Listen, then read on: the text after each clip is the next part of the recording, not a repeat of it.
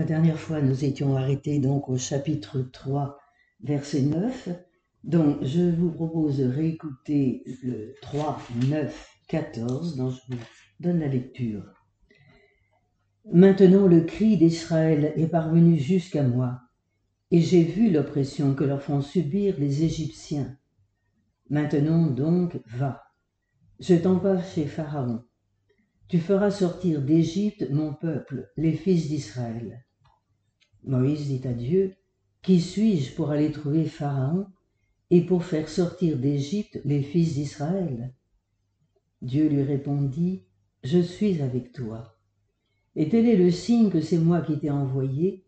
Quand tu auras fait sortir d'Égypte mon peuple, vous rendrez un culte à Dieu sur cette montagne. Moïse répondit à Dieu, J'irai donc trouver les fils d'Israël et je leur dirai, Le Dieu de vos pères m'a envoyé vers vous. Ils vont me demander quel est son nom. Que leur répondrai-je? Dieu dit à Moïse, Je suis qui je suis. Tu parleras ainsi aux fils d'Israël, Celui qui m'a envoyé vers vous, c'est Je suis. Donc nous entendons bien que Moïse est le prophète par excellence et que le récit de sa vocation est très structuré.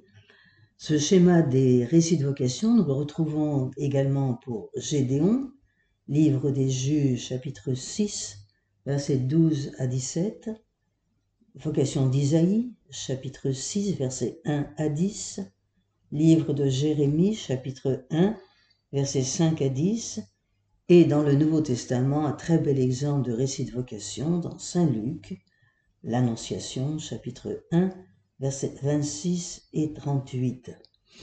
Alors, je rappelle les éléments d'un récit de vocation qui nous montre quelle est donc la pédagogie de Dieu lorsqu'il appelle, ceci étant vrai pour l'Ancien comme pour le Nouveau Testament. Alors, généralement, il y a sept éléments. Bon, l'un ou l'autre élément peuvent être absents, mais en général, on a quand même sept éléments. Premièrement, un ange. Si je reste sur le récit de l'Exode, je reste au chapitre 3, dont je vois le verset 2.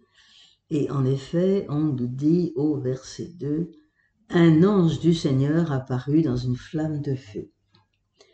Deuxième élément, il y a l'appel du nom, verset 4, Moïse Maïs. Et vous entendez que Dieu appelle deux fois ce qui est à la fois un signe de tendresse et qui montre aussi les deux les éléments dont nous sommes formés, un élément céleste et un élément terrestre. Troisième élément, crainte de celui qui est appelé. Ici, c'est le verset 6. Moïse se voile à la face car il craignait de regarder Dieu. Quatrième élément, la mission, verset 10. Va maintenant, dit Dieu, je t'envoie vers Pharaon, fais sortir d'Égypte mon peuple, les fils d'Israël. Cinquième élément, c'est une excuse, car l'appelé ne se sent pas à la hauteur. Verset 11. Moïse dit à Dieu, Qui suis-je pour aller vers Pharaon et faire sortir d'Égypte les fils d'Israël? Sixième élément, Dieu va donner un signe, ce serait le verset 12. Je suis avec toi, dit-il, et voici le signe que c'est moi qui t'ai envoyé. Quand tu auras fait sortir le peuple d'Égypte, vous servirez Dieu sur cette montagne. Et enfin, le dernier élément, qui généralement conclut toujours un récit de vocation, l'acceptation de l'envoyé. Ici, c'est le verset 13. Moïse dit à Dieu, Voici, je vais aller vers les fils d'Israël. Voilà donc euh, le schéma de nos récits d'annonciation, de vocation, comme nous disions, il y en a plusieurs dans l'Ancien Testament. Je vous invite en particulier à relire celui du Nouveau Testament, donc de l'Annonciation, qui est un texte bien connu. Continuons notre parcours. Donc, nous entendons que Dieu appelle, l'homme répond, nous avons entendu Dieu appeler Moïse deux fois, et je vous disais, c'est un signe de tendresse, avec ce double pôle humain, divin. Euh, on a le même phénomène en Genèse 22, verset 11 pour Abraham. Même phénomène également dans le premier livre de Samuel, chapitre 3, verset 10. Samuel, Samuel, c'est appelé deux fois également. Et généralement, celui qui entend répond Me voici. Dieu va révéler le motif de son intervention parce que la liberté de l'homme est sacrée pour Dieu qui envoie en mission. Réponse de l'appelé, généralement il y a un affolement, une crainte, puis suit une affirmation, toujours la même, la seule assurance de chacun d'entre nous, pour peu que nous acceptions de nous mettre en route, je serai avec toi. C'est le frein de l'histoire sainte, l'humble certitude de l'expérience quotidienne. Un signe qui authentifie la mission reçue, ici, c'est l'alliance qui est la raison d'être de l'Exode, qui va donc servir de signe. La vérification de la foi est dans l'expérience de son accomplissement. Quand le peuple verra ce que Dieu a fait, il saura. Alors, au sommet de ce récit de vocation, c'est ce qui fait la grandeur de ce texte de l'Exode, c'est que Dieu révèle son nom à Moïse. Dans la Bible, comme nous le savons, le nom, c'est le symbole de l'être. Le nom, c'est ce qui révèle ma vocation particulière. Nous nous rappelons en Genèse 2, 19 que Dieu a donné un pouvoir aux hommes qui est celui de nommer les animaux. Mais qui oserait avoir pouvoir sur Dieu, c'est-à-dire connaître son nom, avoir le pouvoir de le nommer? Je donne quelques renseignements maintenant sur le je suis, ce nom divin, donc euh, très difficile à traduire, comme vous le savez, plusieurs tentations, tentatives, pardon, sont faites. L'hébreu nous dit et ayez, Asher et ayez. Je répète, et ayez, Asher et ayez. Alors, comment traduire?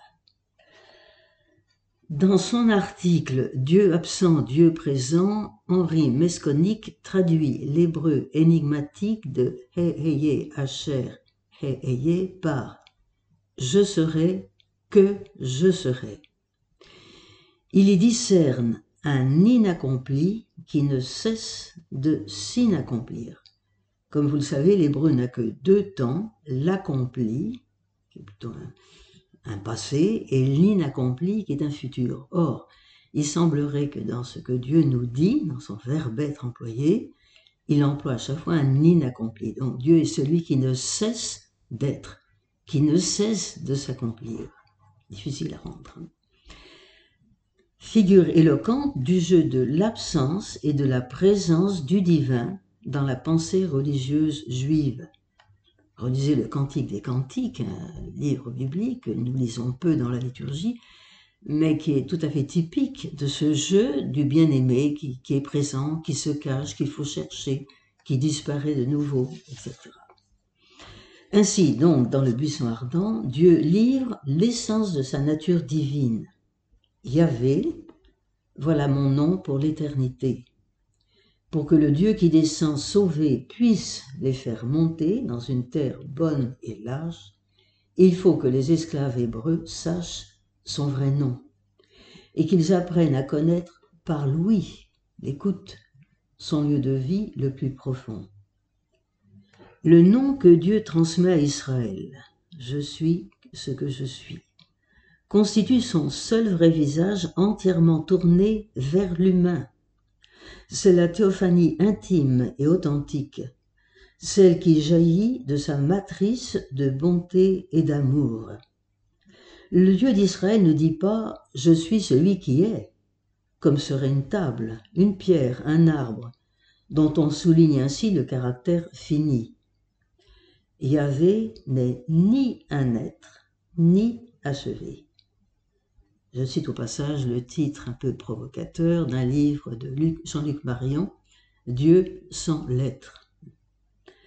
Donc la nature de Dieu se caractérise au contraire par son infinitude, sa projection sans limite vers l'ailleurs.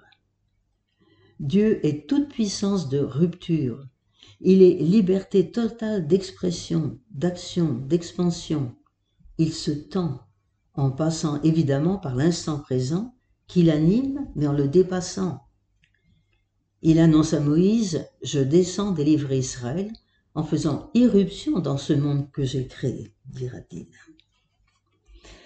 Il nous faut ajouter également ceci, c'est que l'expression conjonctive intermédiaire, vous avez entendu, je vous répète, est je suis, Hacher, ce que Heheye, je suis. Donc le Hacher qui est au centre, que ce que appartient à la même racine hébraïque que le mot Ashur.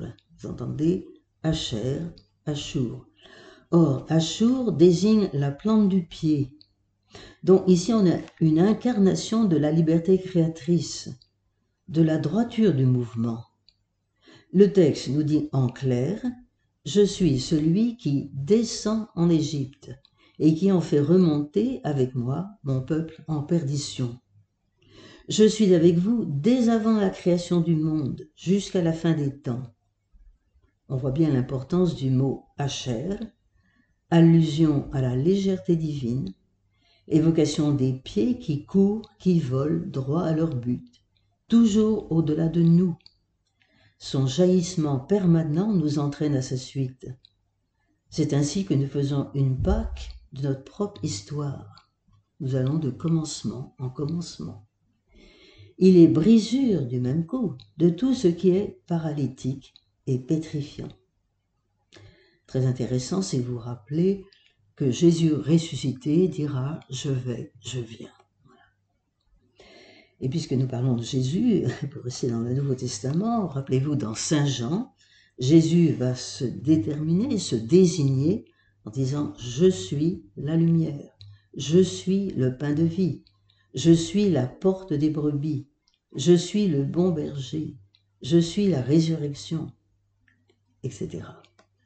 Et puis il faudrait rappeler aussi en Jean chapitre 18, les versets 5 et 6, le, Judas mène une corde pour venir arrêter le Christ. Jésus leur pose la question, Qui cherchez-vous? Ils répondent, Jésus de Nazareth, et Jésus répond, Je suis. C'est une théophanie insupportable pour cette corde de brigands qui tombe à la renverse.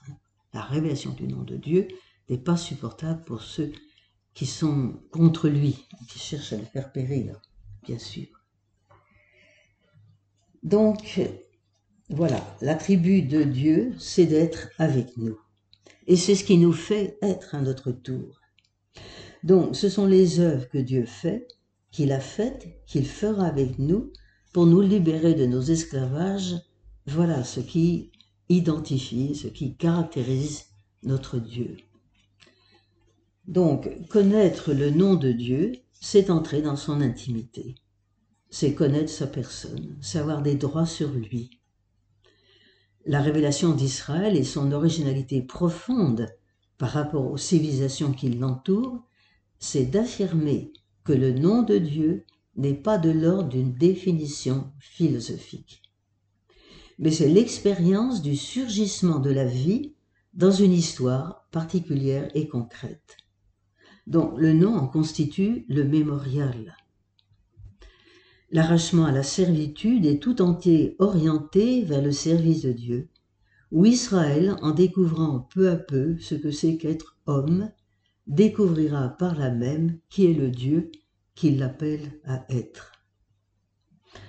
Seul Dieu dans sa majesté dit Je suis, et en même temps, il reste le Dieu caché, c'est pourquoi le nom est toujours ressenti par les juifs comme ineffable, au sens propre, impossible à prononcer. Il reste écrit dans la Torah, mais on, évitera de dire Yahvé. Et vous savez que la dernière traduction demandée par le pape euh, Paul Benoît XVI était justement d'éviter de dire Yahvé, mais de dire Adonai, pour ne pas mettre la main sur le nom de Dieu.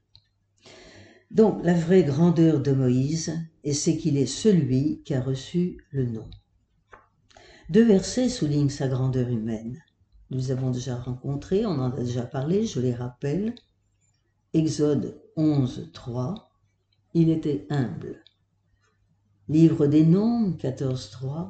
Il était très humble. Il est pauvre parmi les pauvres, et c'est à cela que Dieu se livre. Lui qui élève les humbles, Luc 1,52, et qui donne la mesure de sa puissance dans la faiblesse, comme le dira Saint Paul dans la deuxième aux Corinthiens, chapitre 12, verset 9. Donc, c'est de leur faiblesse que Moïse et Israël doivent se glorifier.